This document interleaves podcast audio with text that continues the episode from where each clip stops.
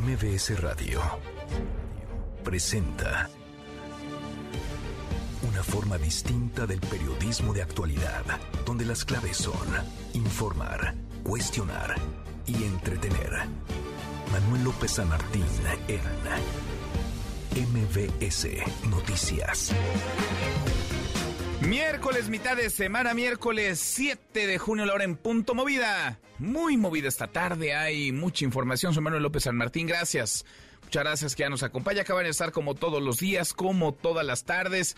Todas las voces se mueven, las corcholatas se mueven las cosas de cara a 2024. Ayer Marcelo Ebrard renuncia a la Cancillería, renuncia que será efectiva a partir del próximo lunes, lunes 12 de junio.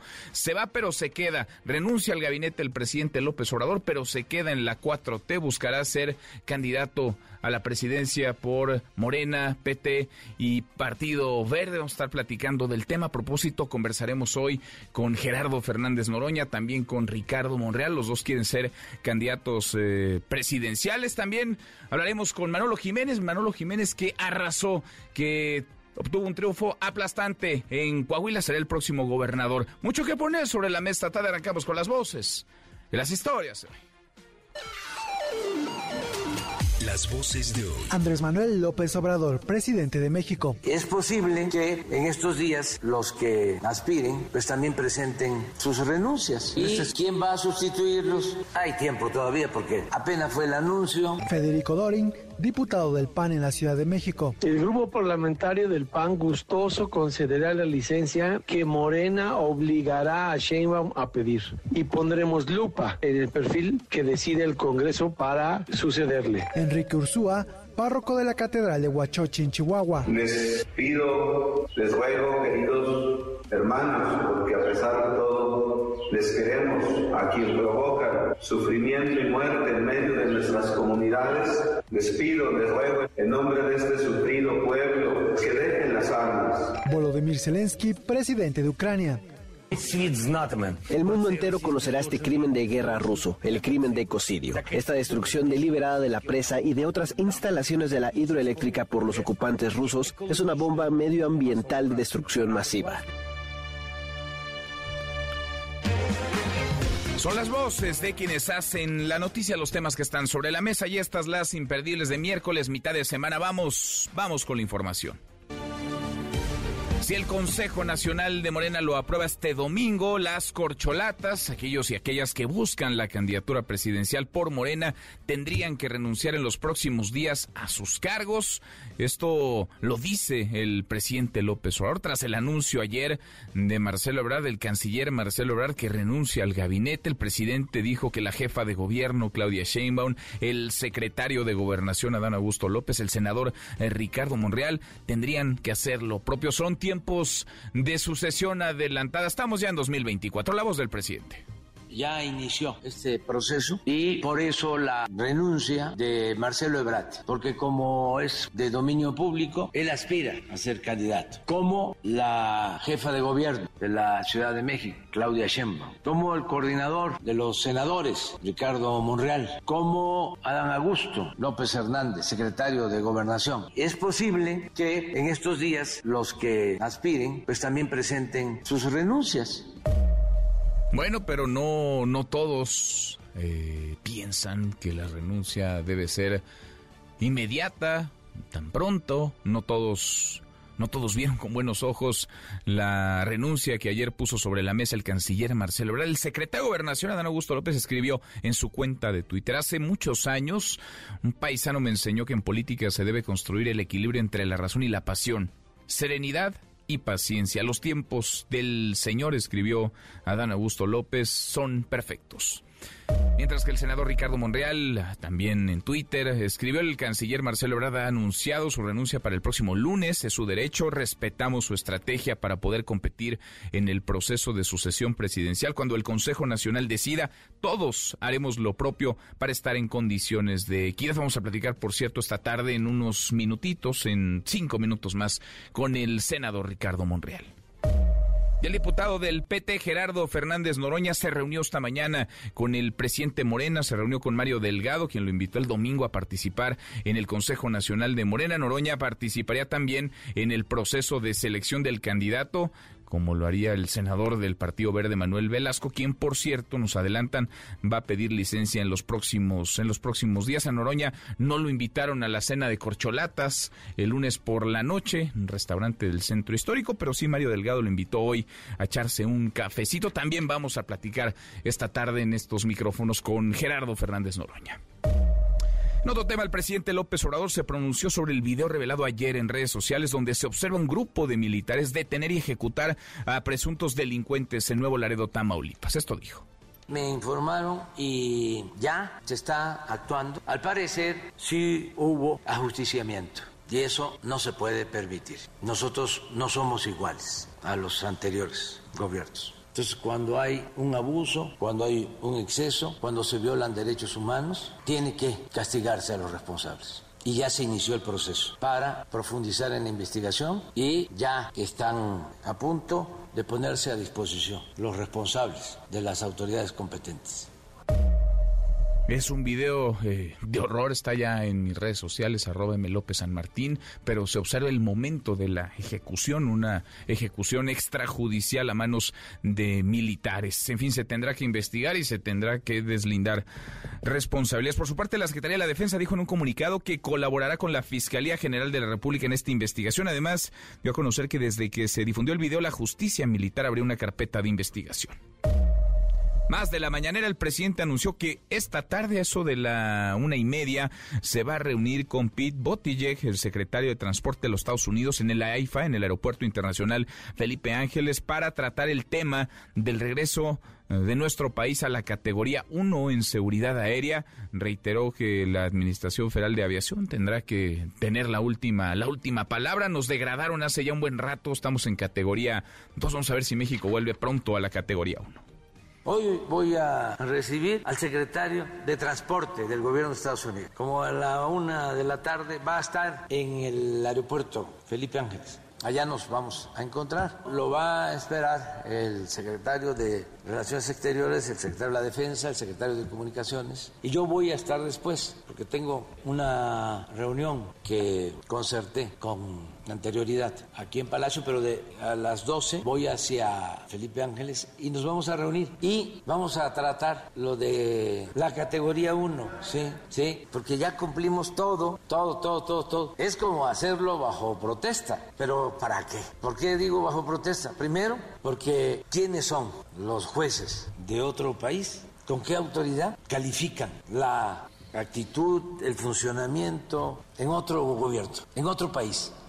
Lo que dijo el presidente, esperar unas, unas horas a ver si hay luz sobre este tema. Pero ya le, ya le informaba, se mueven las cosas de cara a 2024. Ayer el canciller Marcelo Ebrard, ayer por la tarde, hacia las seis de la tarde, eh, anunció que renunciará a la Secretaría de Relaciones Exteriores. La renuncia será efectiva a partir del próximo lunes, lunes 12 de junio. Platicábamos hace un par de tardes en estos micrófonos con Mario Delgado, el presidente nacional de Morena, que delineaba la ruta de lo que vendrá. Por lo pronto, la primera parada eh, llega este domingo. El domingo 11 de junio hay reunión del Consejo Nacional de Morena y en la convocatoria eh, viene escrito, eh, se presume que podría votarse y aprobarse el método para elegir al candidato presidencial. En este marco, lunes por la noche, el presidente López Obrador invitó a los suyos a cenar. Eh, cenaron el senador Ricardo Monreal, el secretario de Gobernación Adán Augusto López, la jefa de gobierno Claudia Sheinbaum, el canciller Ebrard, además de los gobernadores emanados de la 4T, eh, Delfina Gómez, la próxima gobernadora del Estado de México, y el presidente y secretario general de Morena, eh, Mario Delgado y Citlali Hernández, respectivamente. Le agradezco estos minutos al senador eh, Ricardo Monreal. doctor, gracias. Ricardo, ¿cómo estás? Muy buenas tardes. ¿Qué tal? Me da mucho gusto saludarte, Manuel, y darte un abrazo desde acá a distancia y sobre todo enviar un saludo a todo tu auditorio esta tarde. Igualmente, gracias, gracias como siempre, gusto en, escucharte. Son tiempos eh, muy movidos. Eh, estamos ya, Ricardo, doctor, estamos, estamos en 2024. Sí, bueno, yo creo que a partir del lunes pasado, 24 horas después de este proceso que se llevó a cabo en los estados de México y de Coahuila, inició ya el proceso al 24 y inició, diría yo, con mucha eh, intensidad, Manuel. Eh, ahora estamos en ese proceso, ahorita, y eh, pendientes de lo que tú comentabas hace un rato, de la resolución del Consejo Nacional de Morena, que tomará decisiones el domingo sobre el procedimiento interno para la selección de candidatos. En un primer momento, del Coordinador Nacional de la Defensa de la Transformación, pero que después de septiembre, cuando llegue el proceso formal, será aspirante, precandidato o la denominación que se establezca en la ley. ¿Cómo les fue en la cena del lunes? Eh, ¿Cómo fue la, convocatoria y cómo fue la reunión? Una reunión a puertas cerradas, salieron eh, sonrientes varios, unos antes que otros. Se fue primero el presidente, luego el canciller Marcelo Ebrard. Tú te quedaste un poco más. Hay una imagen en la que estás tú, Claudia Sheinbaum, Adán Augusto López con algunos de los gobernadores, con Citlali Hernández, con Mario Delgado. ¿Cómo fue ese encuentro? ¿Cómo fue esa cena?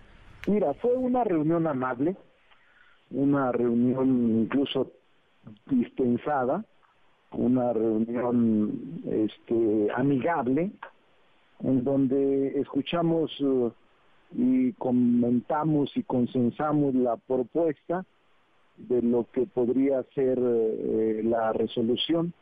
Ahí mismo vimos lo de las renuncias, ahí mismo lo del calendario, lo de las encuestas. Así es de que a mí no me sorprendió el anuncio de Marcelo Ebrard, porque ya se había platicado ya se había acordado que todos los que aspirábamos teníamos que renunciar del cargo que ocupábamos para mantener el principio de equidad eh, más eh, cercano posible. Entonces van a renunciar todos. ¿Tú has valorado cuándo, cuál será el mejor momento para pedir licencia como, como senador? Sí, es que lo va a decir el propio Consejo. El Consejo tomará la decisión el domingo y dará unos días para la inscripción y junto con la inscripción estará acompañado seguramente con la renuncia. Bien, entonces el domingo sabremos eh, fechas y entonces a partir del domingo. Pero no tardará mucho, ¿eh? ¿No? unos días, no. Este, este mismo mes. Este mismo mes. Este mismo mes. La renuncia de todos y todas quienes quieran participar. Si no quieren participar, pues no renunciarán. Son, déjame entender, son, en el caso del Senado, se trata de una licencia, pero el presidente les pidió que fuera, digamos, una separación definitiva o pueden irse un rato y después no, volver. No, no, no. Él pidió separarse mientras duraba el proceso. Así es de que no, nada definitivo. Y en el caso de los puestos de elección popular son irrenunciables, solo que permite la licencia. Eh, pero puedes retornar si así lo desearas o mantenerte con licencia hasta el final. Bien, ahora sobre el método, las encuestas ha sido el método utilizado por Morena, hay quienes critican mucho que las encuestas y sí se han equivocado bastante, ahí está para no ir más lejos lo que ocurrió en Coahuila y en el Estado de México. Se habló de, de las encuestas, de cómo serían esas encuestas. Sí se habló, incluso una se hará por el partido y otras más se harán por encuestadoras profesionales y confiables. Es decir, si se autorizaron o se van a autorizar para no hablar ya con seguridad, sino que es decisión del Consejo, otras más que puedan actuar como encuestas espejo.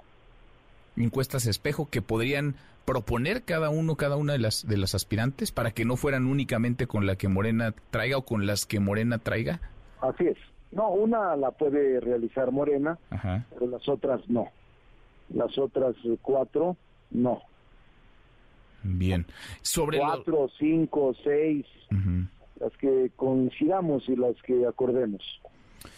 Ahora, se hablaron de, los tiempos, hablaron ustedes de los tiempos, estoy platicando con el senador Ricardo Monreal. ¿Cuándo se levantarían las encuestas? ¿Cuándo se emitiría la convocatoria? No, después de que se realice un procedimiento de reunión en asambleas informativas.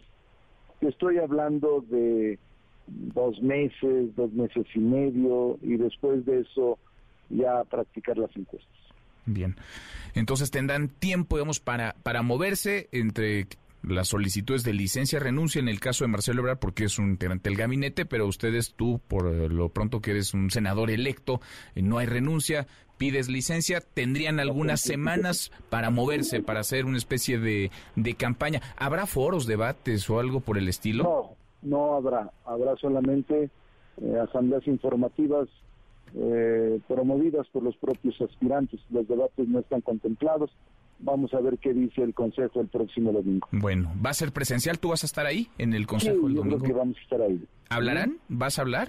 No lo sé depende del orden del día que apruebe el Consejo. Bien, pues lo veremos muy atentos al Consejo y como siempre te agradezco estos minutos. Gracias Ricardo, muchas gracias doctor. Estoy para servirte, Manuel. Saludos, un abrazo. Otro de vuelta, muy buenas tardes. El coordinador de Morén en el Senado, aspirante a la candidatura presidencial, eh, Ricardo, Ricardo Monreal, que nos adelanta buenas cosas, nos dice que acordaron en la cena de lunes, todos, todas, acordaron que quienes aspiren a la candidatura presidencial de la 4T renuncien. Él lo haría en los próximos días, una vez que el eh, Consejo de Morena el domingo vote el método de selección. Habría más de una encuesta para decidir al candidato, es decir, no solamente Morena encuestaría, sino que podría haber encuestas espejo y contrario a lo que algunos habían puesto sobre la mesa, habían propuesto, no existirán eh, debates, tampoco foros en los que los aspirantes a la candidatura contrastarían ideas. En fin, ahí está otro de los de los aspirantes, va a pedir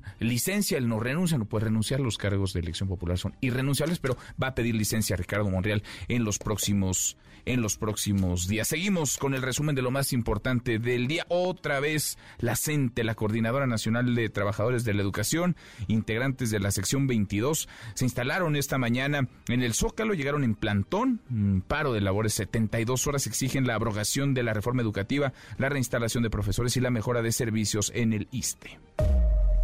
Una persecución en la alcaldía Cuauhtémoc terminó con una persona muerta y el rescate de otra persona privada de la libertad. El secretario de Seguridad, Amor García Harfush, informó que elementos de la Secretaría fueron agredidos por dos personas quienes estaban involucradas en un secuestro, lo que desató una persecución. Hay un detenido. Y el Papa, el Papa Francisco está en buen estado tras la operación a la que fue sometido por una hernia abdominal. El Vaticano informó que reanudará sus actividades en los próximos días. Emma Coronel, la esposa del Chapo, dejó la cárcel en Estados Unidos, donde fue sentenciada a tres años de prisión por lavado de dinero y por colaborar con el cártel de Sinaloa. El pasado 30 de mayo fue trasladada a una casa de transición en Los Ángeles, donde le permiten salir a la calle.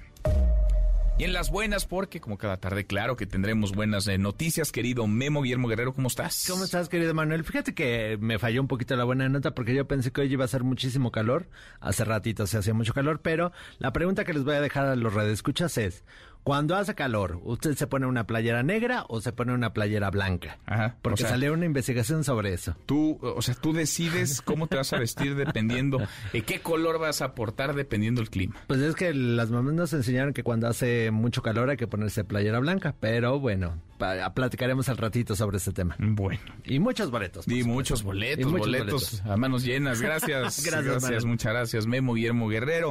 Con peras y manzanas, Erika Vallejo, explícanos cómo funcionan las acciones. Erika, buenas tardes. Finanzas con peras y manzanas.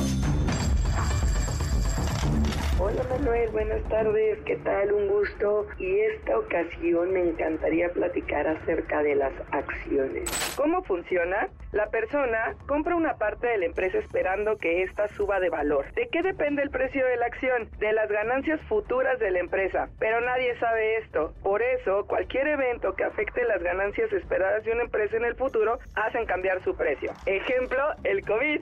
¿Me conviene? Para invertir de manera correcta, debes escoger las acciones que van a subir de precio. Debes de tener mucho tiempo, información y reaccionar muy rápido. Te doy dos recomendaciones. Una, la inversión en acciones debe de ser a largo plazo. Y dos, diversifica, invierte en empresas de distintos países y sectores para no poner los huevos en la misma canasta. Búscanos en nuestras redes sociales como Hola y Seguros. Hasta luego, Manuel. Un placer. Saludos, gracias, muchas gracias, Erika. ¿Qué traes hoy en deportes? Alex Orbañanos, Alejandro, buenas tardes, ¿cómo te va? Qué gusto saludarte, Manuel. Listos ya para el avance deportivo. Leonel Messi aseguran fuentes, firmará con el Inter de Miami, no regresa a Barcelona, tampoco irá por los petrodólares a Arabia Saudita, así que Messi estará llegando a la MLS, selección mexicana, NBA, juego 3 en las finales, Roland Garros, muchísimo deporte esta tarde, así que los esperamos en unos minutos más. Hablamos, hablamos, Alex Alejandro Bañanos. Hasta aquí el resumen con lo más importante del día.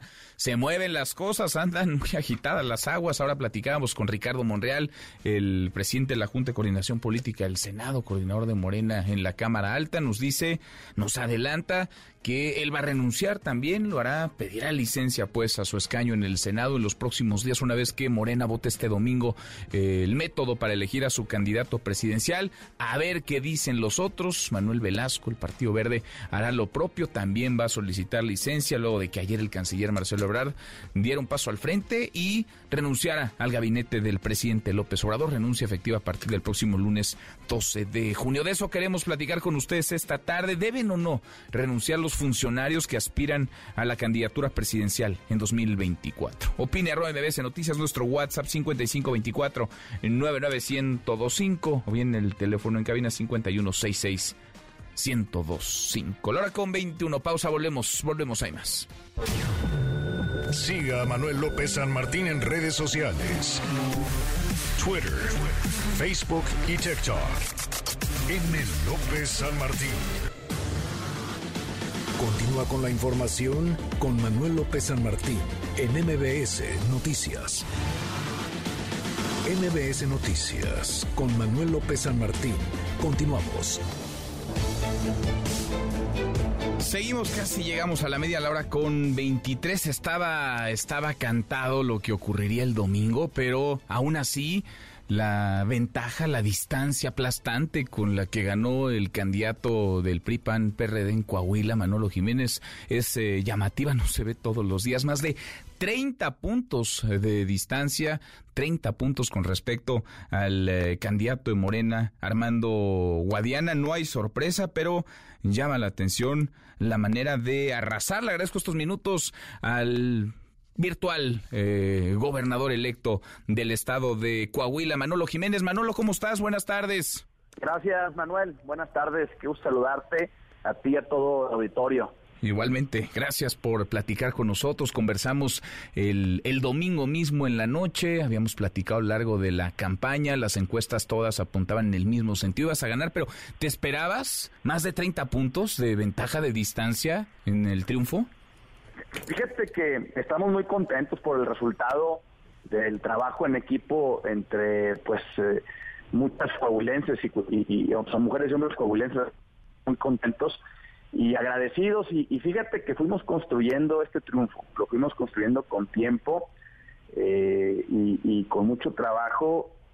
Dos días antes de, la elección, esto no, no lo hemos platicado mucho, pero ya en la última reunión, el día de, viendo los detalles, por ahí más o menos sacamos una pues una posible votación y un posible resultado y es que se hizo un gran trabajo, sumamos a mucha gente, eh, había mucha participación por parte de la sociedad civil, de la iniciativa de la ciudadanía, los partidos traían su fuerza y bueno, sí, sí más o menos, este, hasta hicimos una quiniela. Ah, ¿Quién ganó? ¿Quién ganó la quiniela? ¿Quién ganó la quiniela? Pues uno del equipo, uno del equipo. Yo había proyectado 55%. Había proyectado 55% con un 60% de participación, nos daba 784 mil votos más o menos. Y, bueno, pues más o menos este, anduvo en el porcentaje, hubo un poquito menos de participación. Y, la verdad que, que trabajamos con, con mucho tiempo, con un gran plan.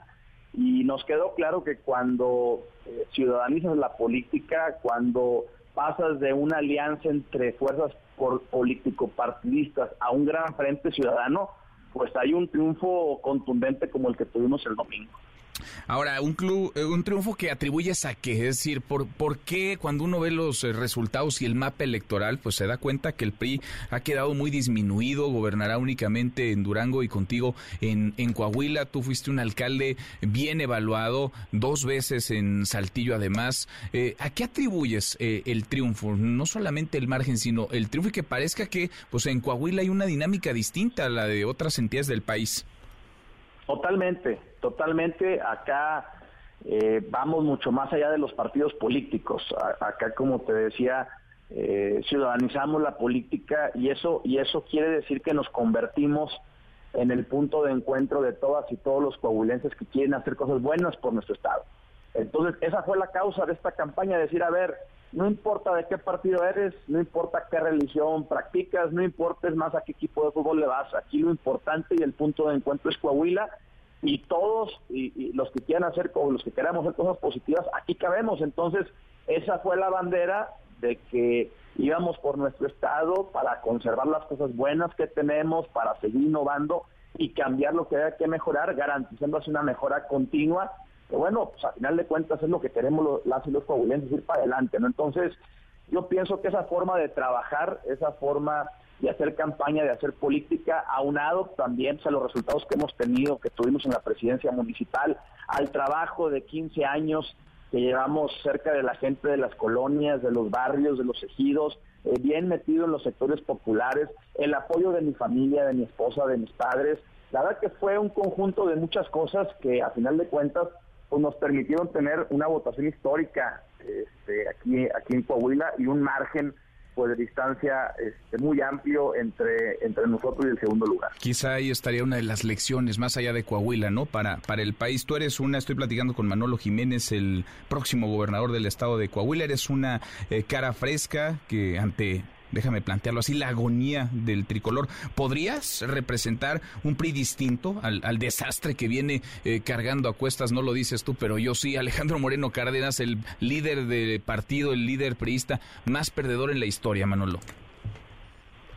Bueno, nosotros, nosotros acá eh, hemos ido trabajando en nuestra dinámica local, nuestra dinámica local que está eh, cimentada en lo, en lo que te platiqué, en la parte de del trabajo en equipo con la ciudadanía. Y, bueno yo siento que esta es la fórmula esta es la fórmula que pues que nos ha dado resultados y que puede dar resultados en otras partes del país porque eh, ahora sí que la gran mayoría de la gente ya ya no ya no simpatiza con, con los partidos políticos. La gran mayoría va por un proyecto la gran mayoría va por por un candidato por una candidata. Entonces pues acá en Coahuila lo que buscamos fue eh, sumar todo lo posible. Sumamos todo lo del PRI, que acá tiene una buena fuerza el PRI, pues al final de cuentas el gobierno hoy de Coahuila es un gobierno emanado del PRI. Y si tú ves los resultados del gobierno de Miguel Riquelme y los comparas, con todo respeto, con cualquier gobierno de Morena de todo el país, no tiene nada que hacer. En temas de seguridad, en temas de desarrollo económico, de competitividad, entonces eso también lo valora lo valora la gente. Entonces, todos sumamos toda la fuerza del PRI, todos los activos que tenemos por acá, eh, los aliados, este, el PAN, el PRD, que también aportaron, y bueno, todo todos los, grupos sociales este, y, ciudadanos que a final de cuentas eh, nos apoyaron para, para este proyecto y se sumaron con nosotros, no, no de ahorita, sino ya algunos desde hace ya varios años que venimos trabajando en coordinación, porque se da cuenta, y lo demostramos en Saltillo, que no solamente ciudadanizamos la campaña, sino también cuando gobernamos, eh, gobernamos juntos, juntos con la sociedad. Entonces, eso hace que, la gente se sienta tomada en cuenta y que confíe, confíe mucho más en estos proyectos. Pues sí. Pues sí, ¿cuándo, ¿cuándo tomarás protesta? ¿Cuándo es el relevo en Coahuila? Mediante el primero de diciembre. Primero de diciembre. Primero de diciembre. Y este tiempo eh, nos va a servir bastante para pasar de nuestra oferta política. Estamos en la campaña con los 10 ejes, con las decenas de propuestas que eh, pues llevan el sentir y pensar de, los coahuilenses. Vamos a pasar de eso, de esa oferta, a un plan ejecutivo. Un plan ejecutivo donde se profundicen los qué, en los cómo, en los cuándos, en los cuántos, ¿Para qué? Pues para entrar los primeros 100 días a todo vapor cumpliendo los compromisos de campaña. Me imagino que la transición la va, a ser muy tersa con, el gobierno de Miguel Riquelme. ¿Cómo, cómo, ¿Cómo vislumbras tu relación con el gobierno del presidente López Obrador, Manolo? Bien, con el gobernador Riquelme es una, una, una gran relación y, efectivamente, pues ahí, ahí hemos sido durante muchos años y llevamos, vamos a tener una muy buena transición. Ayer estuvimos platicando sobre, sobre este tema y eh, con el presidente López Obrador, pues me encantaría tener una excelente relación, así como creo en la ciudadanización de la, política con, con la fórmula mágica de trabajo en equipo entre sociedad, IP, gobierno, ciudadanía. También creo en la importancia del trabajo coordinado entre los municipios, el Estado y la Federación. Y hay muchos de los temas por acá donde hay áreas de oportunidad para mejorar que tienen que ver directamente con, con el gobierno federal y bueno, pues queremos ver si hay la posibilidad que el presidente nos pueda apoyar con esos temas y, bueno, este, independientemente de los partidos que representamos, podamos hacer cosas para bien de Coahuila y para bien de México. Mm, bueno, pues pendientes, entonces hay tiempo todavía hasta diciembre, es eh, tu toma de, protesta después de una campaña muy intensa, me imagino, unos días rápidos eh, de, descanso y a, y a chambear para planear lo que, lo que viene. Seguimos, seguimos como siempre al habla contigo, Manolo, te agradezco. Muchas gracias, estimado Tocayo, que estés muy bien. Te mando un fuerte abrazo, saludos a toda la gente. Otro de vuelta, un abrazo hasta Coahuila. Es Manolo Jiménez, el próximo gobernador de la entidad. Volvemos al 2024, estamos en 2024. Parte de la mañanera, Rocío Méndez. Rocío, ¿cómo te va? Muy buenas tardes. Buenas tardes, Manuel. Pues después de la de Marcelo vendrían otras denuncias de aspirantes a la candidatura de Morena para las elecciones presidenciales del 2024. Así lo advirtió el jefe del Ejecutivo Federal, Andrés Manuel López Obrador. Hay un proceso en puerta, se tiene que eh, elegir al candidato o candidata a la presidencia del bloque conservador, de otros partidos y de Morena. Ya inició. Por eso la renuncia de Marcelo Ebrard. Él aspira a ser candidato. Como la jefa de gobierno de la Ciudad de México, Claudia Sheinbaum, como el coordinador de los senadores, Ricardo Monreal, como Adán Augusto López Hernández, secretario de Gobernación del el PT, también tiene todo su derecho a participar, también por el verde. Ya inició y a eso se debe lo de la renuncia de Marcelo y es posible que en estos días los que aspiren pues también presenten sus renuncias. ¿Quién va a sustituirlos? Hay tiempo todavía. Tengo tiempo para pensar quién puede sustituirlo y así en todos los casos. No importa si nunca has escuchado un podcast o si eres un podcaster profesional. Únete a la comunidad Himalaya. Radio en vivo. Radio en vivo. Contenidos originales y experiencias diseñadas solo para ti. Solo para ti. Himalaya. Descarga gratis la app. Y en medio de varios cuestionamientos, el presidente López Obrador Manuel subrayó que ya no hay imposición de candidato desde la silla presidencial. El domingo se reúne el Consejo de Morena. Se determinará que quien quiera participar en este proceso de selección a través de las encuestas tenga que separarse de su cargo a partir del próximo lunes. Así es, ya, ya, ya, estoy de acuerdo contigo. Tendría que recibir usted la renuncia de quien corresponda a partir del próximo lunes. Sí, si en el Consejo de Morena se aprueba que deben de renunciar, pues así tiene que ser. La gente que se va, ¿cómo fue el desempeño de ellos a lo largo de su administración? Muy bueno, todos es un equipo. Esta no es labor de un solo hombre, es la labor del gobierno. Es muy importante que estemos asistiendo a un hecho inédito. Durante mucho tiempo fue el dedazo, el tapado, la imposición del presidente. Él era el que designaba a su sucesor. Y por primera vez no hay tapado, no hay dedazo, no hay imposición. En el caso que nos corresponde, Manuel, el reporte al momento. Bueno, pues la operación cicatriz por adelantado. Esta vez, gracias, Rocío. Buenas tardes. Muy buenas tardes. Para evitar fisuras, para evitar eh, rupturas, el presidente eh, mantiene la cohesión de su 4T, mantiene la cohesión entre quienes aspiran a la candidatura presidencial. Él es el factor de unidad a final de cuentas, por eso lo citó, por eso los invitó a cenar el pasado lunes. Marcelo Ebrard entonces ya puso su renuncia sobre la mesa, se va del gabinete el presidente López Obrador a partir del lunes, lunes 12. Ricardo Monreal nos lo acaba de decir hace unos minutos en estos micrófonos hará lo propio, va a solicitar licencia a su escaño en el Senado, lo hará en los próximos días. Y por ahí va también el eh, senador eh, Manuel Velasco, que buscará hacer la propuesta del Partido Verde para participar en la encuesta, en el método de elección del candidato en la 4T. Nora Bucio, a propósito del Verde. Nora, muy buenas tardes, ¿cómo te va? Manuel, de la misma forma el auditorio. Y bueno, pues déjame comentarte que han cerrado todo un carril en frente de la Santa Fe, en esta zona de la Ciudad de México, para recibir en unos minutos a la jefa de gobierno Claudia Sheinbaum, que habrá de participar en el cuarto panel de la Convención Nacional del Partido Verde, Verde, en donde, bueno, pues habla del tema de justicia en un México próspero. Déjame decirte que llegaron diversos autobuses representantes del Partido Verde, militantes y simpatizantes de la jefa de gobierno, hasta este lugar. Ellos permanecen afuera, están bajo algunas lonas, están en un momento aquí afuera de Santa Fe. Qué y bueno, pues precisamente está ya llegando la jefa de gobierno, se espera que dé un mensaje en unos minutos, Manuel, y posteriormente habrá de ingresar para reunirse con militantes y la cúpula del Partido Verde Ecologista, a quienes habrá de ofrecerles un mensaje y aún cuando es una prohibición de línea, bueno, pues esto es un de información personal de la jefa de gobierno. Manuel, lo que tenemos hasta el momento... Apenas si te escuchamos, Nora, porque ya están las porras atrás, ya le gritan Claudia, Claudia, ahora que va llegando la jefa de gobierno. Volvemos contigo en un rato más. Seguimos Buenas tardes. En MBS Noticias, el análisis de Gabriel Guerra Castellanos. Ya es 2024, querido Gabriel, espero hayas adelantado tu reloj, al menos el reloj electoral. Gabriel Guerra Castellanos, qué gusto escucharte, ¿cómo estás? Igualmente, mi querido Manuel, pues sí, este sí es horario eh, de verano, de invierno, de otoño, de todo, porque ya están, bueno, adelantadísimos los tiempos.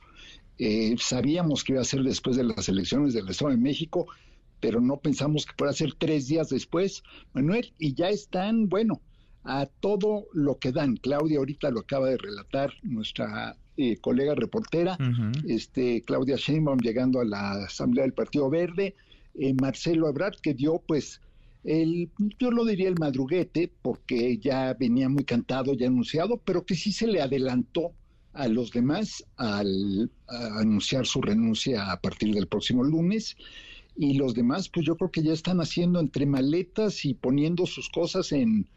Eh, ¿Te acuerdas cuando dejaba uno un trabajo, ponía sus cosas en cajas de cartón? Yo creo que ahora se ponen ya todas más bien en este en discos duros portátiles. Están guardando sus, sus chivas. A ver, Marcelo Ebrard eh, pone sobre la mesa la renuncia se va, va a ser efectiva esta a partir del lunes, lunes 12 eh, de junio. Eh, Manuel Velasco nos lo confirmaron esta mañana. Manuel Velasco pedirá licencia. Él quiere ser, digamos, aspirante por el verde a la candidatura de la 4T. Ahora conversamos hace unos minutos, media hora, con Ricardo Monreal. Nos dice también en los próximos días eh, pediré licencia, me voy a hacer campaña y buscaré ser candidato. Pero, ¿qué hay de los demás? Porque yo he escuchado varias veces a Claudia Sheinbaum, a Dan Augusto López decir que no, que ellos no tenían la intención de renunciar, más la jefa de gobierno, porque fue electa, por supuesto, no sé qué tanto los capitalinos van a estar o no eh, conformes con que eh, se separe del cargo y se vaya a hacer eh, campaña. ¿Cómo ves las cosas para lo que viene, Gabriel? El domingo, este domingo, Morena va a votar el método para elegir a su candidato. Pues mira, de entrada me parece que es muy saludable que cualquier eh, aspirante a la candidatura a la presidencia pida licencia o renuncie a su cargo, sobre todo cuando se trata de un cargo de ese nivel y ese tamaño de responsabilidad. Eh, tu punto es muy válido, la eh, única de los tres aspirantes morenistas, digamos, químicamente puros, por hablar de ella, de Adán Augusto y de Marcelo, Ebrard, eh, ella es la única que, llegó al cargo por elección popular, pero eso no obsta para que se pueda separar temporalmente del cargo y hacer campaña en igualdad de circunstancias.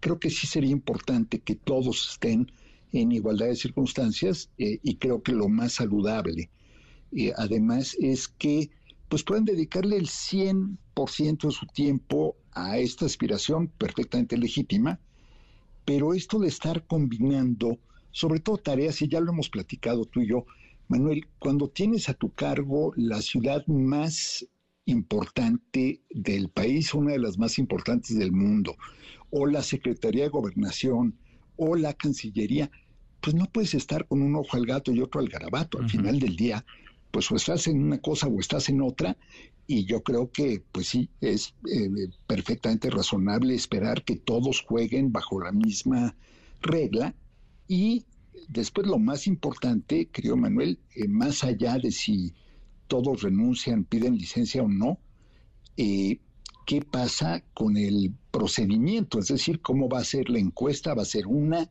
van a haber encuestas eh, espejo, como está planteando Monreal. Eh, y después de lo que pasó. Pues dice Monreal que el presidente López Obrador, que fue parte de lo que conversaron el lunes, el lunes por la noche, que el presidente López Obrador las habló a todas y a todos de, de las renuncias y que es el acuerdo que todos eh, renuncien y que eh, sobre las encuestas, va a haber varias y sí va a haber encuestas eh, espejo, que cada uno de quienes aspiren a la candidatura puedan tener también su propia encuesta, no solamente sea la de Morena, lo cual pues eh, de alguna manera equilibra las cosas, equipara el, el piso, un piso que han reclamado algunos, sobre todo Marcelo Ebrard y Ricardo Monreal, ha estado disparejo.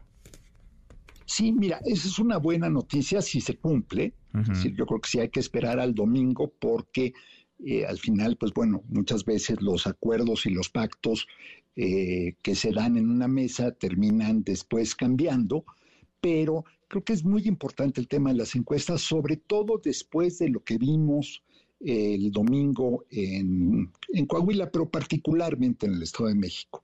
Manuel, ¿no? Errores, eh, o no digamos errores, desviaciones muy significativas entre lo que apuntaban algunas y el resultado final y lo más llamativo, lo más preocupante, diría yo, porque bueno, eh, siempre hemos sabido que las encuestas son fotografías del momento, pero las encuestas de salida, las así llamadas encuestas de salida, que se supone deben tener un mayor nivel de precisión, pues sí, eh, en algunos casos se desviaron hasta por 10 puntos. Entonces, y estoy hablando de encuestas serias, no de las eh, de los esfuerzos propagandísticos que se hicieron en ambas campañas que daban, en fin, unas cifras alegres. Este, entonces, sí va a ser muy importante saber cuál va a ser el mecanismo de encuestas, quién lo va a manejar o quiénes van a ser los elegidos. Y luego, pues claro, siempre el riesgo de los sesgos, de las desviaciones, eh, pero mejor eso siempre a tener un eh, mecanismo pues unipersonal o de sondeo como era antes en el, los viejos tiempos priistas. No quiero decir que ahora el, eh, el, peso presidencial no vaya a existir y que pues, represente varios puntos en las encuestas, Manuel, pero eh, no es lo mismo la auscultación, así le llamaban, eh, en los tiempos periodistas la auscultación partidista a un ejercicio un poco más serio y más representativo de, encuestas, pero pues va a estar competido, va a estar interesante. Pues sí. Y yo creo que viene pues un, un, periodo muy intenso y yo no sé qué va a ser más interesante, si el proceso para elegir al ganador o lo que hagan o a la ganadora o lo que hagan los que no terminen siendo favorecidos. Pues Porque ahí está una incógnita que me parece puede, puede terminar cambiando un poco el panorama. Sí, aunque si todos aceptan las reglas y todos van con las reglas y parece que el presidente está, digamos, abocado a ello, a mantener la cohesión, la unidad de su movimiento, pues ya una ruptura sería no solamente complicada, sino muy costosa, ¿no? Para el que decida. Muy eh, costosa, porque además no hay muy para dónde. Pues no. Em, no, y están ya muy, muy, muy acorralados, todos están muy acorralados, todos están dentro, dentro del corral de la 4T, Gabriel. Sí, y además, bueno, pues ya la declaración que, digo, me dio un poco de risa, este, eh, la declaración de la alianza de que no, ni se les fuera a ocurrir al presidente López Obrador mandar alguna de sus corcholatas que ahí no los iban a aceptar. Sí, sí. Y yo me, me acordé de lo que decía Marx eh, pero no Carlos, sino Groucho Marx, el, el comediante que decía que él nunca sería socio de un club que lo aceptara como miembro. Y bueno, me imagino que algo así habrán pensado las corcholatas cuando en la oposición dijeron, no, no, no, acá no vengan, no, bueno, pues imagínate. No, no, no. Pero eh, quedará siempre el riesgo de que alguno se fuera con Movimiento Ciudadano y ahí, eh, lo digo mitad en broma, mitad en serio, Manuel, eh, podríamos tener un escenario en que si alguna de las corcholatas se fuera como candidato por MC, al final el presidente tuviera a dos de los tres candidatos este, que fueran dos fueran suyos Pues y que pudiera ser el uno dos. Vamos, vamos a ver, vamos a verlo porque, oye, como también decía Groucho Marx, pues acá están mis principios, pero si no les gustan, si no les gustan También tengo tengo otros. otros. También lo decía También él y hay quienes así son y tienen eh, varios para cada temporada electoral. Abrazo grande, gracias cada querido uno Gabriel. portafolios. Otro fuerte, querido Manuel. Es Gabriel Guerra con su análisis. Cuarto para la hora, pausa, volvemos, volvemos, hay más. Redes sociales para que siga en contacto: Twitter, Facebook y TikTok. M. López San Martín. Continúa con la información con Manuel López San Martín en MBS Noticias.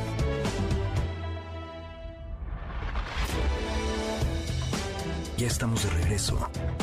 MBS Noticias con Manuel López San Martín. Continuamos.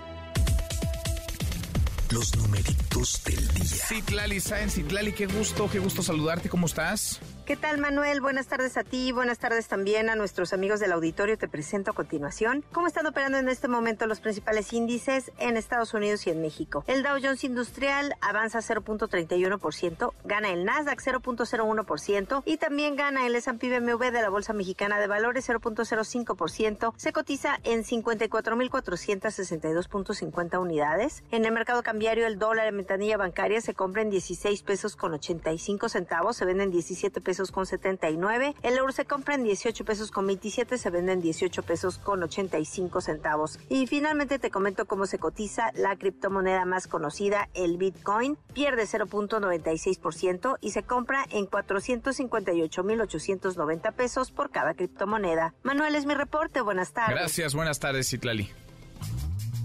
¿Y si hacer la despensa trae dinerito extra? ¡Oh, sí! Recibe hasta 6 mil pesos de cashback comprando y ahorrando con HSBC. Entre más ahorras, más ganas. ¿Y si sí? Consulta más información en www.hsbc.com.mx diagonal y si sí. HSBC presenta Economía y finanzas. Eduardo Torreblanca. Lalo, qué gusto, qué gusto saludarte, ¿cómo te va? Igualmente, Manuel, gusto en saludarte. Buenas tardes al auditorio. Hay buenas noticias o parece que hay buenas noticias. Vamos a ver si le atinan, si en efecto aciertan. Ha mejorado, Lalo, la perspectiva para la economía mexicana para este 2023. Sí, van, van mejorando las expectativas del crecimiento de nuestra economía. Periódicamente los organismos mundiales revisan las expectativas, sus expectativas para las economías tanto del mundo como de las naciones que lo conforman, una por una. En la más reciente revisión nos ha ido mejor como pintaba la economía mundial y la de México a principios o incluso a finales del año pasado. El Banco Mundial sube el nivel de crecimiento esperado para nuestro país desde 0.9%, ni siquiera el 1%, hasta un crecimiento por- probable de 2.5%. El FMI, eh, en su informe de la economía nacional, espera un comportamiento de 1.8%, es muy probable que lo vuelva a incrementar en siguiente revisión. Y la OCDE ve a México con un crecimiento de 2.6% apoyada señala por el consumo interno. Hay una razón muy importante para que la expectativa de crecimiento del país mejore de manera consistente en prácticamente todos los organismos mundiales y por supuesto en las eh, empresas privadas que hacen este tipo de análisis. Esto se refiere a la expectativa de la recesión en la Unión Americana. Cosa que originalmente se pensaba muy probable hacia, hacia mediados de este año, es decir, en esta época ya estaríamos presenciando la, los primeros signos de la recesión estadounidense, cosa que no ha sucedido y que de presentarse probablemente ya se presentaría hacia finales de este año o principios del 2024, lo que implicaría para México que eh, la etapa, digamos, de recesión, eh, asumiendo que iríamos también hacia ella, ya no se presentaría en el 2023, sino muy probablemente en el principio o mediados del 2024, dependiendo cuando la Unión Americana inicia su recesión. Por lo pronto sigue fuerte la economía de Estados Unidos con signos de fortaleza y esto implica que próximamente, no sé si la próxima semana o en la siguiente oportunidad, la Fed habrá de incrementar la tasa de interés y seguirá la lucha por enfriar a la economía estadounidense. Pues eh, veremos, veremos Lalo, por lo pronto hay una serie de indicativos que nos llevan a pensar que puede haber un buen 2023 para la economía en, nuestro país. ¿Tenemos postre, Lalo? Claro que sí, sitios más visitados a nivel mundial. A ver. A ver. Google, obviamente, ¿no? Pero, ¿de qué nivel de visitas a nivel eh, mensual crees que tiene Google? 84 mil millones de visitas mundiales a nivel mundial 84 mil millones de visitas mensuales. Qué bárbaro, no, qué locura. En el segundo sitio YouTube con 32.7 mil millones de visitas al mes, Facebook con 16.8 mil millones de visitas al mes y Twitter con 6.4 mil millones de visitas mensuales. Qué locura, qué numerotes. Abrazo, gracias Lalo. Gracias Manuel, igualmente buena tarde, buen provecho. Muy buenas tardes, 5 para la hora. HSBC presentó. Y tenemos como todas las tardes, claro que tenemos buenas noticias. Gracias, Manuel. Antes de empezar con la buena nota, permítame. Es que hace mucho calor. Qué calor en la ciudad. Permíteme, déjame quitarme los calcetines, pero espérame, espérame, espérame, ya casi acabo, perdón Charlie. Ahora sí, ahora sí. La pregunta del día es, ¿cuándo hace calor usted se pone playera negra o playera blanca? Tengo la camisa negra. A ver, a ver. Seguramente usted respondió playera blanca, porque pues nos enseñaron que refleja la luz. Y la playera negra, ni loco, pues ni que fuera el pongo de los que están en el metro insurgentes. Le tenemos noticias. La revista Wire publicó un estudio donde dice que no importa el color, porque las playeras blancas reflejan el calor de afuera, pero le devuelven el de adentro de su cuerpo. Y las negras al contrario. Esto lo saben bien los beduinos del desierto, que usan tela gruesa y oscura. Por algo será. Así que no se apure del color de su playera, mejor póngase en la sombrita y échese bloqueador. A que no se lo esperaba, ¿verdad?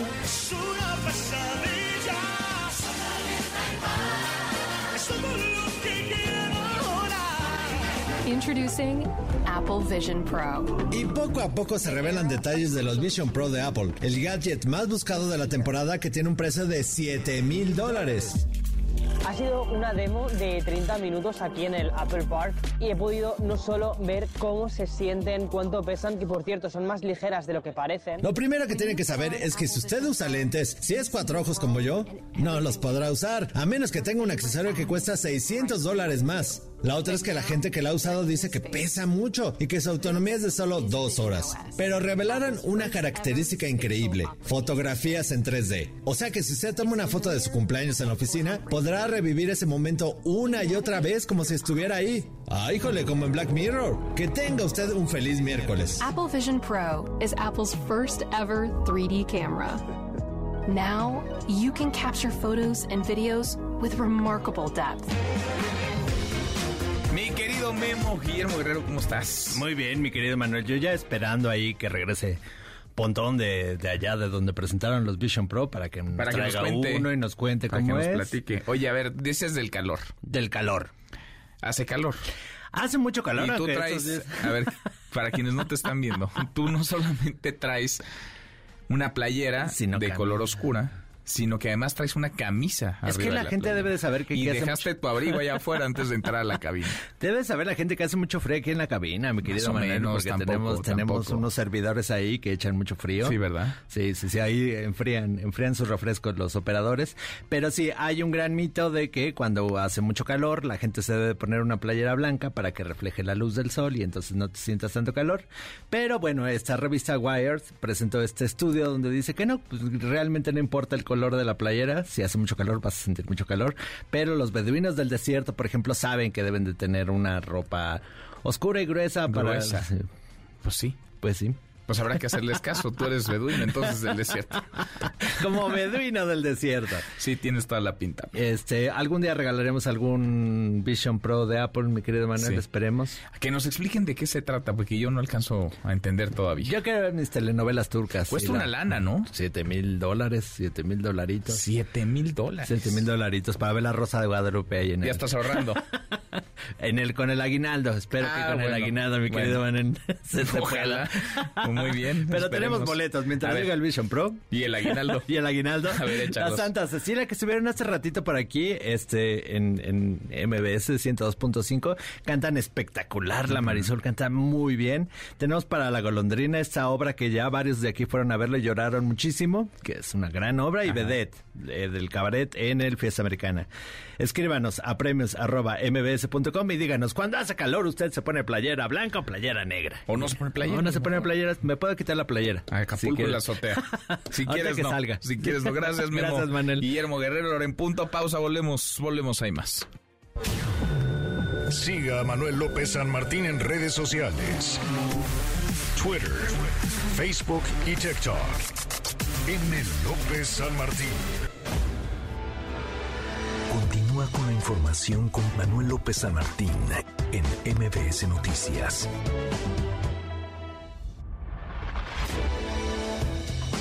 Ya estamos de regreso. MBS Noticias con Manuel López San Martín. Continuamos. La hora con siete, mitad de semana, vamos en miércoles, miércoles 7 de junio, revisamos las redes, cómo se mueven las cosas en Twitter. Caemos en las redes. Tendencia el hashtag corcholatas. Así andamos y así andaremos en los próximos meses, al menos semanas. Estamos ya en 2024. El presidente López Obrador dijo esta mañana que después de la cena del pasado lunes con sus corcholatas, con quienes aspiran a la candidatura presidencial de la 4T, gobernadores de Morena y los dirigentes de su partido, eh, se prevé, espera que en los próximos días todos, todas, sigan los pasos del canciller Marcelo Ebrard, Ebrard que ayer anunció su renuncia, renuncia que será efectiva, deja el gabinete del presidente López Obrador a partir del próximo lunes, lunes 12 de junio. La voz del presidente. Ya inició este proceso y a eso se debe lo de la renuncia de Marcelo y es posible que en estos días los que aspiren pues también presenten sus renuncias. Señor presidente, y este... este... ¿quién va a sustituirlos? Hay tiempo todavía porque apenas fue el anuncio, va a presentar la renuncia Marcelo creo que el próximo lunes pues yo tengo tiempo para este, pensar quién puede sustituirlo. Bueno, Ebrard se va, pero se queda, deja el gabinete, se queda en la 4T, buscará ser candidato a la presidencia. A propósito de corcholatas y de separaciones del cargo, platicamos hace unos minutos en estos micrófonos con el senador Ricardo Monreal, también quiere ser candidato a la presidencia. Esto es parte de lo que nos dijo fue una reunión amable, una reunión incluso dispensada, una reunión amigable, en donde escuchamos eh, y comentamos y consensamos la propuesta de lo que podría ser eh, la resolución. Ahí mismo vimos lo de las renuncias, ahí mismo lo del calendario, lo de las encuestas. Así es de que a mí no me sorprendió el anuncio de Marcelo Ebrard. Lo va a decir el propio Consejo. El Consejo tomará la decisión el domingo No le sorprende a Monreal el anuncio de Marcelo Ebrard, no le sorprende porque en otro fragmento de la charla nos dijo él también va a, no a renunciar porque los cargos de elección popular son irrenunciables, pero sí a solicitar licencia a su escaño en el Senado, lo hará en los próximos días, como también el senador Manuel Velasco del Partido Verde, así que van tres. Ahora vamos a platicar unos minutos más con Gerardo Fernández Noroña, que desayunó hoy con Mario Delgado, él también quiere ser candidato a la presidencia. Y si nos dice que también pedirá licencia, pues únicamente eh, faltaría escuchar a dos, a Claudia Sheinbaum y a Dan Augusto López, si lo harán también o no, o si prefieren esperar a lo que suceda el domingo, este domingo 11 de junio, en el Consejo Nacional de Morena. Oiga, ¿y qué imágenes estas, las que se han viralizado? Se dieron a conocer videos en donde se observa cómo elementos del ejército mexicano no solamente asesinan a cinco hombres en Nuevo Laredo, Tamaulipas, sino que, por supuesto, es una ejecución extrajudicial, sino que alteran la escena eh, del crimen. Los hechos habrían ocurrido el pasado 18 de mayo. José Alfredo Liceaga. José Alfredo, buenas tardes, ¿cómo estás?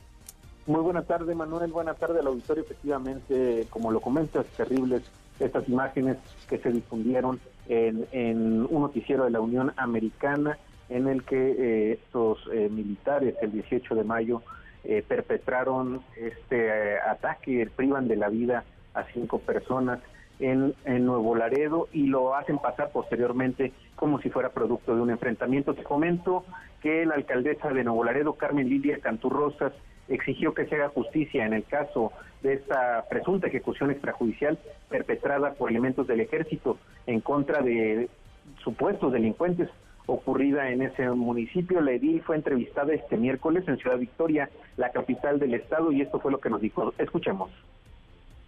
Nosotros eh, siempre tenemos trabajo siempre con la, con la Secretaría de Seguridad Pública Estatal, también con la Sedena, y bueno, pues pedimos y exigimos a todos que se haga justicia con lo que se tenga que hacer, después de las investigaciones, que se haga lo que se tenga que, realizar. La verdad es que la ciudad está, está tranquila, eh, la ciudad es muchísimo más allá de todo lo que siempre se publica o algunos poderes quieren hacer creer de lo que pasa en Nuevo Laredo. Nuevo Laredo es una ciudad fuerte, Nuevo Nuevo es una ciudad próspera, Nuevo está pasando por sus mejores momentos.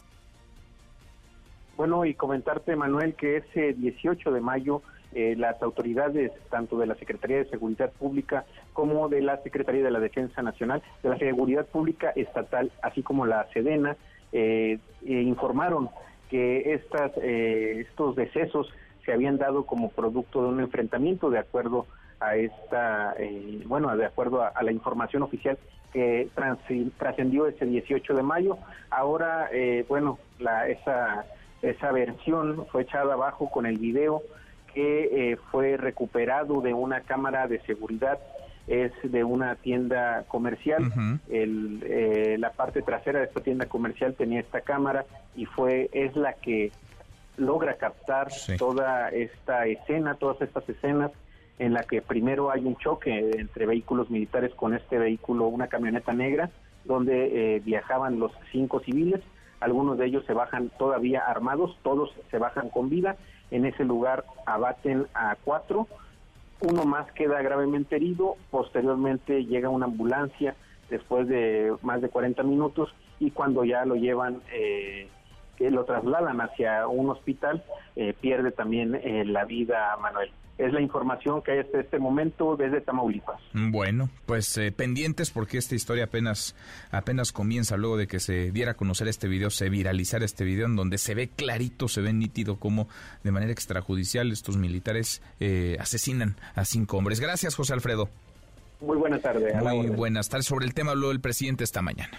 Al parecer, sí hubo ajusticiamiento y eso no se puede permitir. Nosotros no somos iguales a los anteriores gobiernos. Entonces, cuando hay un abuso, cuando hay un exceso, cuando se violan derechos humanos, tiene que castigarse a los responsables. Y ya se inició el proceso para profundizar en la investigación y ya están a punto de ponerse a disposición bueno, los eh, pondrán a disposición, eh, veremos qué castigo y consecuencias, quiénes eran, por supuesto, los hombres eh, asesinados, es relevante, y hayan sido quienes hayan sido, así se trate, criminales, acribillarlos, asesinarlos de manera extrajudicial, pues no, no está vaya ni medianamente permitido ningún código en ninguna en ninguna ley y la fiscalía del estado de Jalisco más del México eh, violento más del drama del crimen en nuestro país ha confirmado que los cuerpos hallados una barranca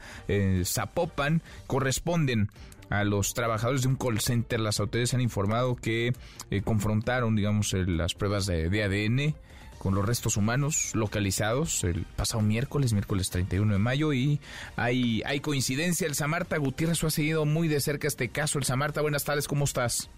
Gracias, Emanuel. Buenas tardes. Así es, las autoridades han confirmado que estos jóvenes que desaparecen entre el 20 y 22 de mayo pasado están muertos.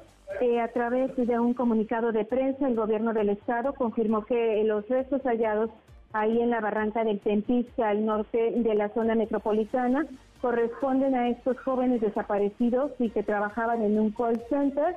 Eh, advirtieron que las confrontas de ADN resultaron positivas a los restos humanos localizados precisamente hace una semana cuando dábamos cuenta de este hallazgo. Los familiares hasta el momento, Manuel, no han emitido ningún pronunciamiento con respecto a la información que da a conocer también la Fiscalía del Estado y cuyos resultados fueron elaborados por el Instituto Jalisciense de Ciencias Forenses. Esta eh, autoridad elaboró incluso una asociación microscópica de los segmentos recuperados eh, de ese peñasco. También comentarte que de acuerdo con personal del Instituto Manuel, las confrontas solo se practicaron a diversos segmentos por lo que se tiene certeza de que sí son las personas, pero se siguen realizando análisis para tener la positividad en todos los segmentos a fin de poder ser asociados entre sí y conformar los cuerpos de las víctimas. En el barranco eh, han localizado en total 53 bolsas. Eh, recordar que el sábado pasado encontraron otras bolsas con restos humanos a 3-4 kilómetros y ahí ya eh, los peritos del Servicio Médico Forense confirmaron que solo dos de las piezas halladas en esas bolsas sí corresponden a los jóvenes del call center. Eh, hasta el momento, pues también decirlo, la Fiscalía del Estado no ha logrado la detención de ningún involucrado en la operación del call center. Así que, por una parte, las investigaciones pareciera están detenidas y por otra, todavía eh, tendrán que esperar varias semanas las familias de las víctimas para poder eh, tener, eh, pues, ahora sí, perdón por la expresión, Manuel, para poder tener el cuerpo integrado totalmente como prevén hacerlo las autoridades. Qué cosa, pues qué, horror de historia, de principio, de principio a fin y sigue el drama. Gracias, Elsa Marta. Al pendiente, buenas tardes. Muy buenas tardes. Y llegaron de nuevo integrantes de la sección 22 de la CENTE, son de Oaxaca, eh, hacen todo menos dar clases, menos estar en los salones de clases con niñas y niños y con el ejemplo que ponen, pues quizás sea lo más sano, quizás sea lo mejor. Están en el Zócalo Capitalino. Alberto Zamora, Alberto, buenas tardes, ¿cómo estás? ¿Qué tal, Manuel? Muy buenas tardes. Así es, pues ya integrantes de la sección 22 de la Coordinadora Nacional de Trabajadores de la Educación han instalado nuevamente un plantón en el Zócalo como parte de un paro de 72 horas que realizan para exigir que se cumplan sus demandas. Los docentes advierten que van a estar realizando diversas actividades de manera simultánea, tanto en la capital de la República como en Oaxaca. En un mitin realizado en el Zócalo, Jenny Araceli Pérez, la secretaria general de la sección 22 de Oaxaca, informó que los profesores estarán participando en los próximos días en tres mesas de diálogo con distintas autoridades. Dice que si no hay respuesta a sus peticiones, entonces se van a endurecer las acciones de protesta. Aquí sus palabras. Seguiremos exigiendo la abrogación de la ley del ISTE que tanto ha lacerado la jubilación de las maestras y los maestros. Por ello es importante, compañeras y compañeros, que en este marco de jornada de lucha de 72 horas, que si no hay solución, estaremos accionando, porque ratificamos nuestro principio táctico de lucha, movilización, negociación, movilización. Y de no haber avances en cada una de las mesas, estaremos sobre todo masificando esta movilización tan a nivel nacional como a nivel estatal.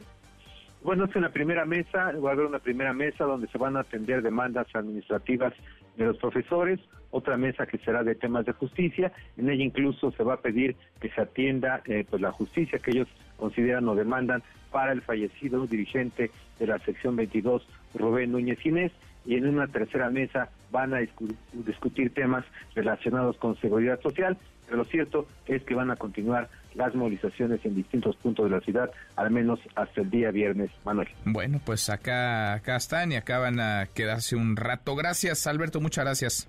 Gracias, buenas tardes. Muy buenas tardes.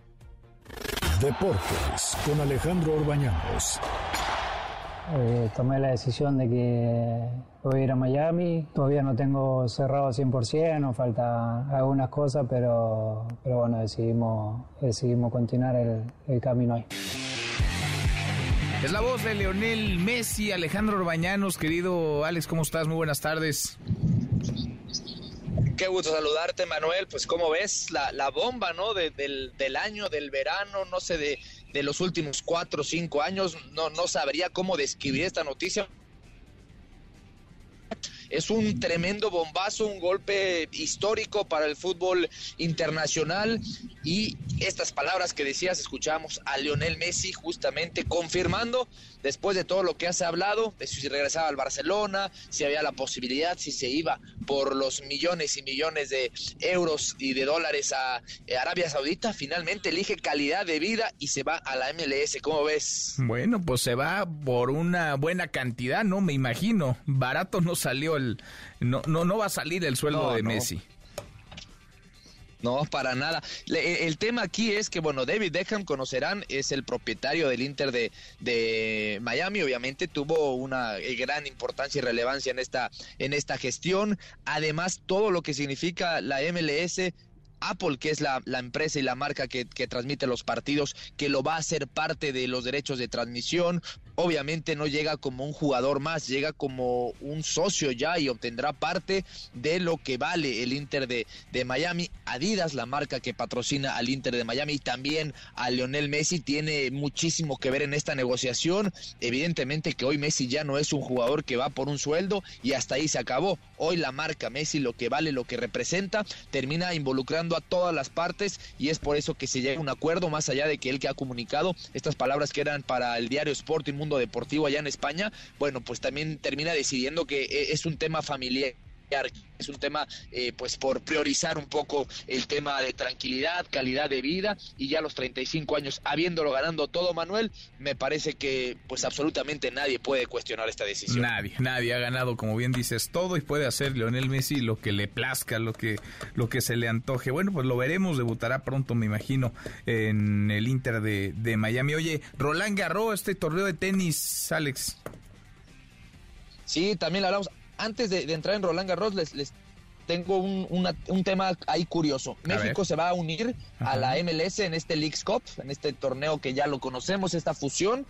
¿Y qué creen? Que el Inter de Miami va a debutar contra el Cruz Azul en un mes y medio. No seré, no por ahí estamos viendo el Messi debutando con el Inter de Miami ante Cruz Azul. Pero bueno, un dato curioso, me metí a buscar boletos, ya no hay ya no hay boletos para que nos expliquemos un poquito lo que ha representado la noticia de pues hoy. Pues bueno, hablando de Roland Garros, ya decíamos semifinales el día de ayer, donde eh, la final adelantada Djokovic contra eh, Carlitos Alcaraz, que ya está confirmada. Esberev esta mañana hizo su parte, terminó venciendo al argentino Martín Echeverry y ahora en estos momentos va ganando Casper Ruth 2 a 1 a Holger Rune y entonces estamos a la espera de el último semifinalista para conocer ya el cuadro final de la antesala de la gran final de Roland Garros, Manuel. Bueno, eh, qué torneo, ¿eh? Qué, qué tenis, qué nivel increíble. Oye, la selección, la selección mexicana de fútbol, ¿cuándo juega contra, contra Guatemala, Alex? Hoy, esta noche, esta noche un partido amistoso. De hecho, nosotros estamos llegando a, a, San Diego, Manuel. Estamos llegando a San Diego porque a partir de hoy por la noche la selección ya viaja aquí a San Diego. Enfrentarán el sábado a, a la selección de Camerún como partido amistoso. Y de aquí nos ligamos a Las Vegas donde se enfrenta a el cuadro de los Estados Unidos en la Nation League. Entonces bueno pues estaremos muy muy pegaditos al tricolor en estos partidos amistosos y después un verano que será sumamente eh, pues complicado para la selección en cuanto a resultados. Si no dan el ancho, si no logran regresar y recuperar la hegemonía en CONCACAF, eh, me temo que muy pronto podemos empezar a cuestionar si el proyecto de Diego Coca tiene futuro o no con la selección mexicana. Por increíble que suene, no tiene ni cuatro meses en el cargo. Increíble. Increíble, pues andas muy paseado y lo que te falta, lo escuchamos en un ratito más, Alex. Perfecto, Manuel, un fuerte abrazo, saludos. Un abrazo grande, es Alejandro Orbañanos, que sigue de cerca la selección mexicana de fútbol, y juega entonces contra Guatemala, un montón de deporte, parece que no, pero hay un montón, un montón de deportes. 25, la hora con 25, pausa, volvemos, volvemos, hay más. Internacional. A pesar de las tensiones con Rusia y China, la OTAN mostrará su poderío con las maniobras aéreas más importantes de su historia. Este lunes la Alianza del Atlántico Norte dará inicio al llamado Air Defender 23. Se trata de maniobras aéreas en Alemania que durarán 10 días y en las que participarán más de 250 aviones militares y 10.000 soldados de 25 países en un ejercicio militar de defensa. Es la voz del embajador estadounidense en Berlín, Emmy Goodman. Um, Me sorprendería bastante que algún líder mundial no tomara nota de lo que esto demuestra en términos del espíritu de alianza. Lo que significa la fuerza de esta alianza. Y eso incluye al señor Putin. El ex vicepresidente de los Estados Unidos, Mike Pence, alguna vez mano derecha de Donald Trump, presentó oficialmente su candidatura a las elecciones primarias del Partido Republicano. Con él suman al menos seis personas que buscan la candidatura, lo que hará más sencillo el camino al expresidente Trump para aventajar y presentarse en las elecciones, donde enfrentaría una vez más al presidente Joe Biden.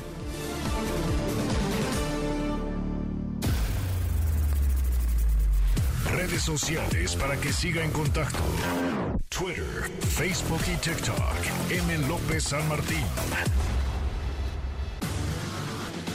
Continúa con la información con Manuel López San Martín en MBS Noticias. MBS Noticias con Manuel López San Martín. Continuamos. Seguimos la hora con 27 casi llegamos a la media, se mueven las aguas, están muy agitadas de cara a 2024 en todos los frentes. Marcelo Ebrard ayer eh, presenta su renuncia, renuncia efectiva a partir del próximo lunes, lunes 12 eh, de junio. Platicamos hace unos minutos con Ricardo Monreal, nos decía que hará lo propio los próximos días. También Manuel Velasco del Partido Verde, que harán Claudia Sheinbaum, que va a ser Adán Augusto López. Ahora se reúnen en el Partido Verde. Nora Bucio, Nora, ¿cómo te va hasta allá la jefa de gobierno? Nora, buenas tardes. Así es, Manuel, te saludo nuevamente con gusto y de la misma forma al auditorio. Déjame decirte que hace escasos eh, cinco minutos que ha empezado a hablar la jefa de gobierno, Claudia Sheinbaum Pardo, y lo primero que ha dicho en esta Convención Nacional del Partido Verde, donde viene a hablar además de temas ambientales, es que ella va a esperar hasta la determinación del domingo para saber si presenta o no su separación del cargo. Escuchemos. ¿Tendrán alguna pregunta sobre los acontecimientos recientes? Yo disciplinadamente me voy a esperar al domingo, al Consejo Nacional de Morena, a que ahí se defina, se diga cuál es el planteamiento y ya el lunes estarán escuchando pues mi posicionamiento frente al domingo. Yo creo que eso es muy importante. Y bueno, pues de esta manera ha iniciado esta intervención de Claudia Sheinbaum Pardo, quien recibió el apoyo del 95% de la militancia del Partido Verde Ecologista de México en la capital del país, ya que el coordinador de esta fuerza política, Jesús Esma, aseguró que para ello van a respaldarla con el fin de que consiga la presidencia de la República. A su arribo al cuarto panel de la Convención Nacional de esta fuerza política, fue recibida en la calle por militantes de diferentes alcaldías traídas en camiones por el líder ecologista, quienes la recibieron al grito de presidenta, presidenta, con música y baile, mientras de manera previa imitadores de Elvis Presley y Pedro Infante amenizaban la espera bajo las carpas donde esperaba la gente resguardándose de la lluvia. Después de saludar a quienes le esperaban, la jefa de gobierno subió al templete y se dijo sorprendida del apoyo y la adhesión de los militantes a sus aspiraciones presidenciales, porque aseguró que fue invitada a hablar de temas ecológicos y está dedicada al 100% a su encargo.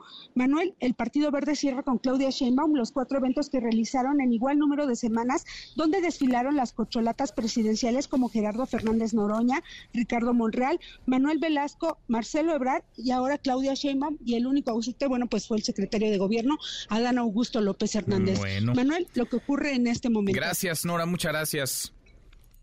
Muy buenas Muy tardes. buenas tardes, andan movidas las cosas, tiempos de definición. Vendrá el domingo, este domingo 11 de junio, el eh, Consejo Nacional de Morena y van a eh, votar, seguramente aprobarán el método, el mecanismo para elegir al candidato, la candidata a la presidencia.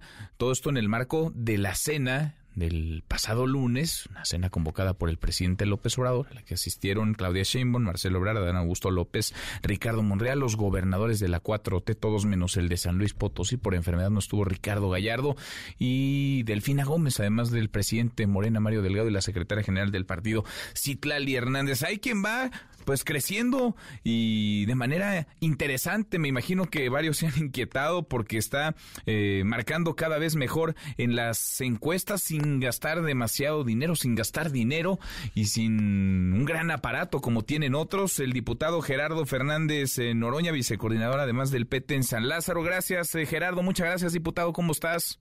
Al contrario, Javier, gracias a ti. Buenas tardes. Muy buenas tardes a tu buenas tardes. Manuel de este lado, Manuel López San Manuel, Martín. perdón, Gerardo, perdón, no te Manuel. López San Martín, nos conocemos de toda la vida. Sí. Yo aquí cambiaste el nombre. No no, te preocupes, no te preocupes. es como los que me dicen Fernando en vez de Fernández, porque creen que el Noroña es este paterno. Mejor lo dejamos en, en Oroña y sí, nos Manuel, conocemos hace rato. sí, Me da siempre gusto escucharte. Eh. Gerardo, gracias por platicar con nosotros. Eh, ¿Cómo ves eh, las cosas? ¿Desayunaste hoy o te echaste un cafecito hoy por la mañana con Mario Delgado, el presidente de Morena? ¿De qué hablaron, eh, Gerardo? De- desayuné con, con este Mario Delgado, eh, platicamos eh, la ruta eh, que tiene Morena eh, para decidir la candidatura presidencial del movimiento. Yo le comentaba eh, que que claro que no puede haber exclusión de mi persona, pero que es incorrecto el trato a los aliados porque no es un contrato de adhesión donde ellos deciden, ellos convocan, ellos determinan y ya nada más tú la bebes o la derramas. Pues no, no es un trato correcto, hombre. Además de que en mi caso personal, pues yo vengo de la lucha, le digo compañero presidente al compañero presidente porque he luchado codo con codo con él. No es un asunto de antigüedad para decidir la candidatura pero es un hecho indiscutible.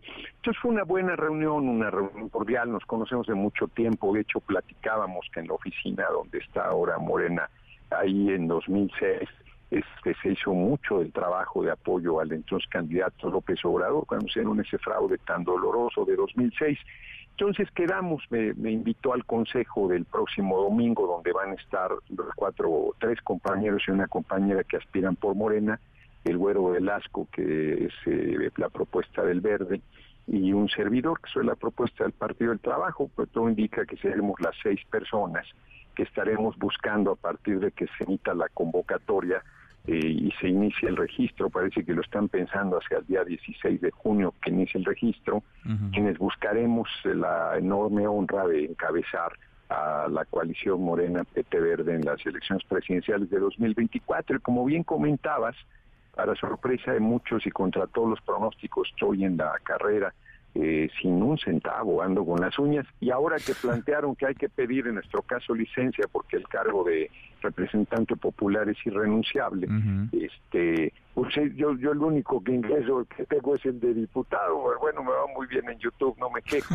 pero aún así pediré licencia, eh, lo haré en la sesión de la permanente de la próxima semana para en su momento poderme registrar como precandidato a la presidencia por la coalición Morena PT Verde. Estoy optimista, fíjate, porque yo creo que están subestimando a la gente abajo, el pueblo está entusiasta, ha visto con eh, preocupación eh, la, las, eh, ¿cómo le puede? Ayer le, la- lo- los, eh, el maltrato, la palabra, hay una palabra menos dura, la descortesía, la descortesía, que es lo tratado, este, y lo que han hecho es pues potenciar aún más eh, el respaldo popular que yo tengo, y yo estoy optimista, eh, digo, a, nadie que entreviste te va a decir que va a perder, pero yo creo que tengo buenas posibilidades de salir a- adelante, porque es una hazaña colectiva, la gente está apoyando. Te pongo un ejemplo, hicimos un eh, sondeo callejero el 30 de abril, pusimos las fotos de todos, no excluimos a nadie, en ese momento el Güero Velasco todavía no había alzado la mano,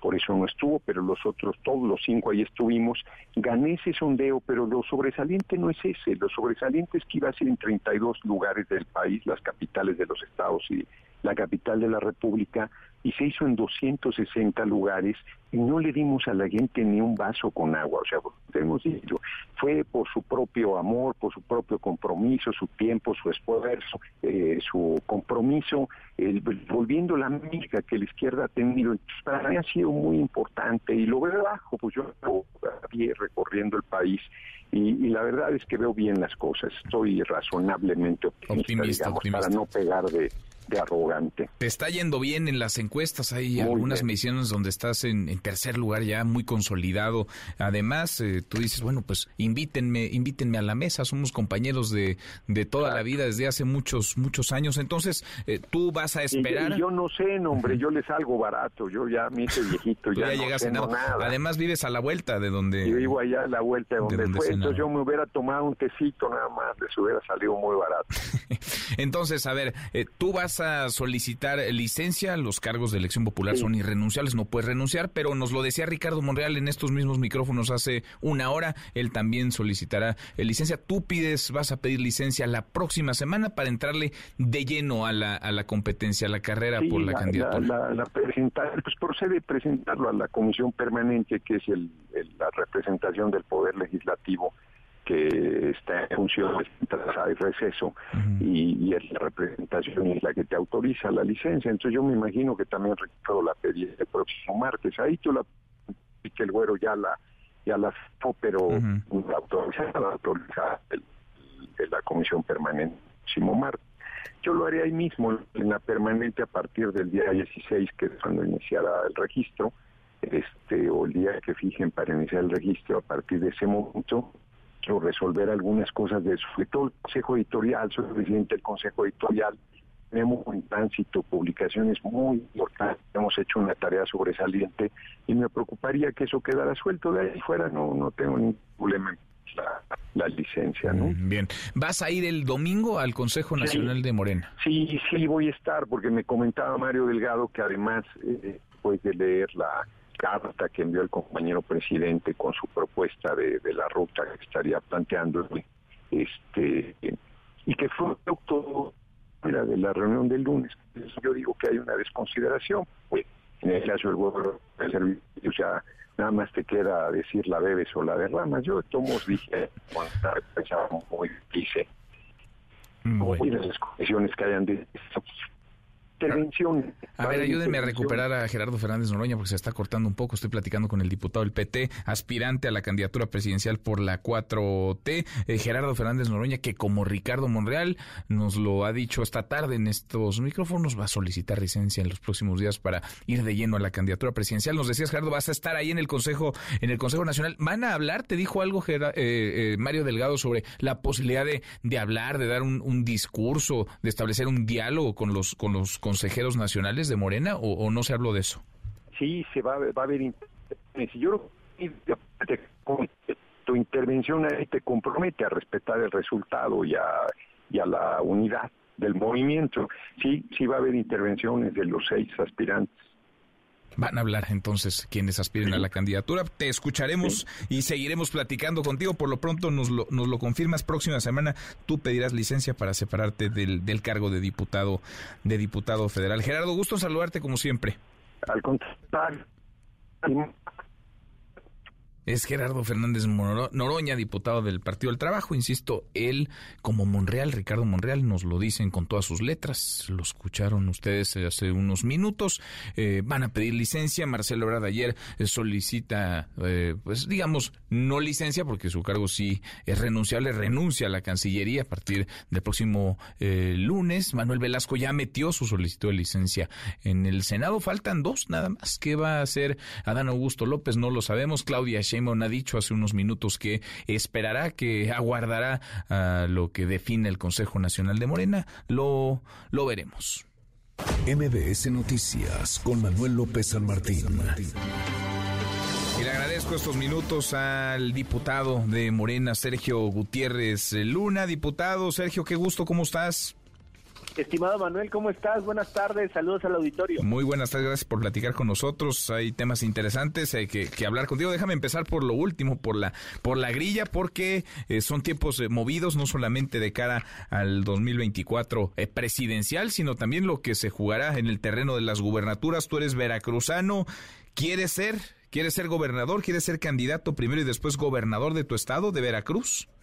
Voy a ser candidato de Morena y después seré gobernador de mi estado de Veracruz, estimado Manuel. Y te lo digo con la convicción de saber que contamos con el respaldo, con el apoyo del pueblo veracruzano, de las y los veracruzanos. Hemos recorrido el estado de arriba abajo, hemos dialogado con todos los sectores, hay una simpatía importante a lo que hemos venido construyendo, por eso creo que la ruta que debemos trazar en Veracruz es una ruta de la unidad, una ruta para ver por lo que menos tienen, pero también tomando en, consideración a empresarios, a clase media y a los diversos sectores del Estado. Entonces vas, te vas a inscribir, habrá que esperar los tiempos, pero eh, de que levantas la mano y vas a participar, lo, lo vas a hacer, Sergio. Vamos con todo, estimado Manuel. Vamos con todo. Esperaremos a que nuestro partido emita los tiempos. Entendemos que ahorita está el tema de la elección del candidato o candidata a la presidencia de la República, que esa será la prioridad. Pero mientras tanto, bueno, pues también hay que ver en lo local. Y Veracruz es un estado con mucha importancia en lo político, en lo económico, en lo social, en lo geográfico. Necesitamos ahí un liderazgo que lleve a Veracruz al lugar que le corresponde en el concierto nacional, que es de progreso, que es de desarrollo, que es de empleo. Pues lo veremos y lo iremos platicando contigo. Déjame detenerme en esta iniciativa que tú has puesto sobre la mesa. ¿Qué está pasando con la CONSAR? ¿Qué está pasando con las AFORES? Un asunto que tendría que interesar, me imagino, importa, interesa a millones de, de mexicanos. ¿Qué está pasando en ese, en ese terreno, diputado? Mira, te cuento, eh, desde el año pasado la, la CONSAR, la Comisión Nacional del Sistema de Ahorro para el Retiro, donde están las AFORES, quien administra las AFORES o establece las reglas para las AFORES, emitió una suspensión para que los usuarios, los trabajadores, no pudieran eh, cambiarse de AFORE durante un plazo. Luego eh, ya le dieron para atrás ese plazo y ahora en teoría están permitiendo que los trabajadores ya puedan cambiar su dinero de una AFORE a otra. Sin embargo, hemos tenido reportes de muchos trabajadores donde los trámites se han atrasado, donde han puesto eh, obstáculos o digamos requisitos adicionales para que puedan darse estos cambios y nosotros preocupados por esa situación porque es un patrimonio de los trabajadores y ellos tienen la libertad de decidir en qué afore quieren tener su dinero. Presentamos el día de ayer un punto de acuerdo para tener una reunión de trabajo con el titular de la CONSAR y que pueda explicar al Congreso a qué se debió esta suspensión del traspaso entre cuentas y por qué no se ha regularizado y también pedirle que eh, se privilegie el derecho que tienen los trabajadores para poder cambiarse de una FORE a otra. Es algo que nos preocupa, es algo que tiene que ver con el futuro de los trabajadores, es su patrimonio para la vejez y, necesitamos eh, de alguna manera que nos esclarezca qué está pasando. Porque, vaya, esto pintaría un, panorama, por lo menos de incertidumbre, ¿no? Para los ahorradores, que uno no pueda disponer de, su dinero, que uno no pueda decir, ah, me lo llevo a esta institución, lo saco de esta otra porque me está ofreciendo mejores rendimientos o porque simple y sencillamente se me antojó que mejor quiero ahorrar en esta institución financiera y no en esta otra donde tengo mi, mi dinero. Así es, es un derecho fundamental de que pues el trabajador pueda disponer quién administra su ahorro para el retiro y el que se haya suspendido el traspaso entre cuentas, pues nos prende un foco amarillo para saber cuál es la razón y el segundo a saber cómo se va a normalizar y también cuál es el estatus de los traspasos solicitados que todavía no se han efectuado, es decir, cómo va el rezago para que se haga el cambio de afore. Mm, claro. Claro, claro, porque me imagino que hay un montón de solicitudes ahí, ¿no? Pendientes. Hay, muchas solicitudes pendientes, hay otras que se han tramitado, hay otras a las que les han informado que tienen que hacer un trámite, un trámite adicional que, implica recibir un SMS y, y, volver a ratificar que sí se quieren cambiar. Entonces también queremos ver en qué se basa esa, esa, esos requisitos adicionales y si esos requisitos adicionales van de acuerdo con con pues una metodología para facilitar los trámites. En principio todos los trámites gubernamentales deben de ser fáciles para las personas, máximo cuando se trata de acceder a recursos propios, como lo es el dinero que tienen los trabajadores en las AFORES. Entonces, esas cosas son las que nos gustaría que nos aclarara el titular en una reunión de trabajo en la, en la Cámara de Diputados. Este punto de acuerdo que presenté ya se turnó a la, a la comisión permanente para que lo dictamine. Voy a estar yo hablando con mis colegas senadores y diputados de la comisión para poder acelerar el tema y poder tener una reunión de trabajo con el titular de la COSAR, o a lo mejor tenerla incluso sin que se sin que se el punto, que pudiéramos reunirnos con él para que nos explique. Bien, pues si se da esa reunión, si se da ese encuentro, me imagino que de ahí emanará información muy importante para miles o millones de, de personas que pueden estar en un escenario no hoy, pero probablemente en días, en meses, en semanas que traten de eh, cambiar su afore de institución bancaria. Me imagino que será relevante lo que ahí ocurra. Y platiquemos, eh, diputado Sergio, te agradezco como siempre. Muchas gracias. Estimado Manuel, te mando un fuerte abrazo. Otra vuelta. Muy, muy buenas tardes. Es el diputado Morena Sergio Gutiérrez Luna, dos, dos en una. Eh, citan a comparecer al titular de CONSAR por estas irregularidades en las AFORES, un asunto que no solamente inquieta, sino preocupa a muchos y se destapa también, como otros se irán destapando a lo largo de esta temporada electoral que comenzó ya porque estamos en 2024. Quiere ser candidato Morena y después gobernador en, en su estado en Veracruz. Cuarto para la hora, pausa, volvemos, volvemos ahí más. Siga a Manuel López San Martín en redes sociales. Twitter, Facebook y TikTok. M. López San Martín. Continúa con la información con Manuel López San Martín en MBS Noticias.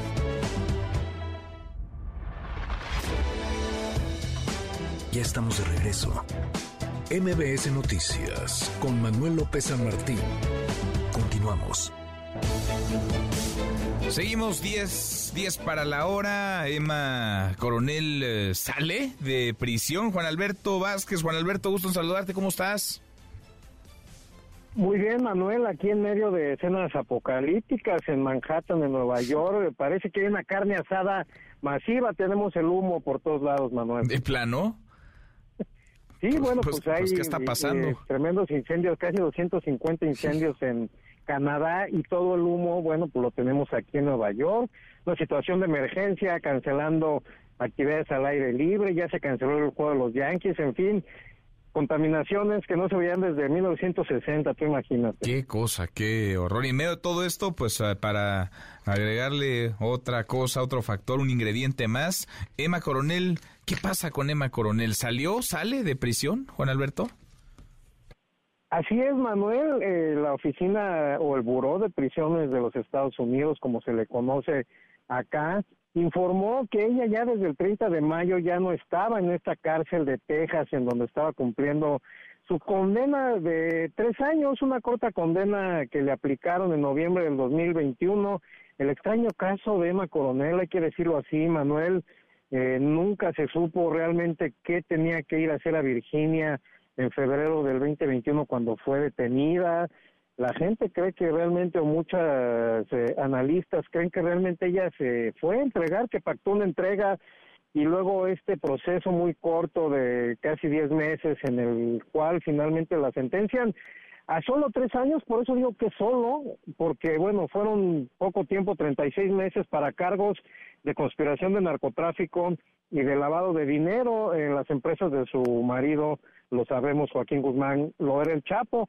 Ella estuvo ahí primero en esta cárcel de Virginia, en lo que se llevaba a cabo su proceso, y ya después de ser sentenciada fue enviada a esta cárcel de baja seguridad en Texas, en donde ya este 30 de mayo abandonó esta prisión, fue llevada por elementos de esa cárcel, por sheriffs del condado de Texas, fue llevada a Los Ángeles a dos opciones.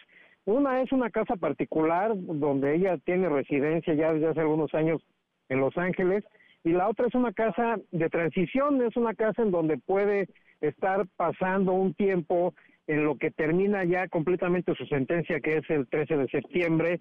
Ahí ella va a poder bueno, pues dedicarse a hacer las labores que ella quiera, no tiene imposibilidad de poder salir a la calle, de poder incluso buscar un empleo, de ir a trabajar. ¿Y por qué estas dos eh, opciones y por qué no se sabe exactamente dónde está? Bueno, pues el Buró de Pensiones dice que es una información muy sensible, que no la dan a conocer, que simplemente dan a, bueno, informan a la opinión de que esto eh, son las dos opciones que pueden suceder.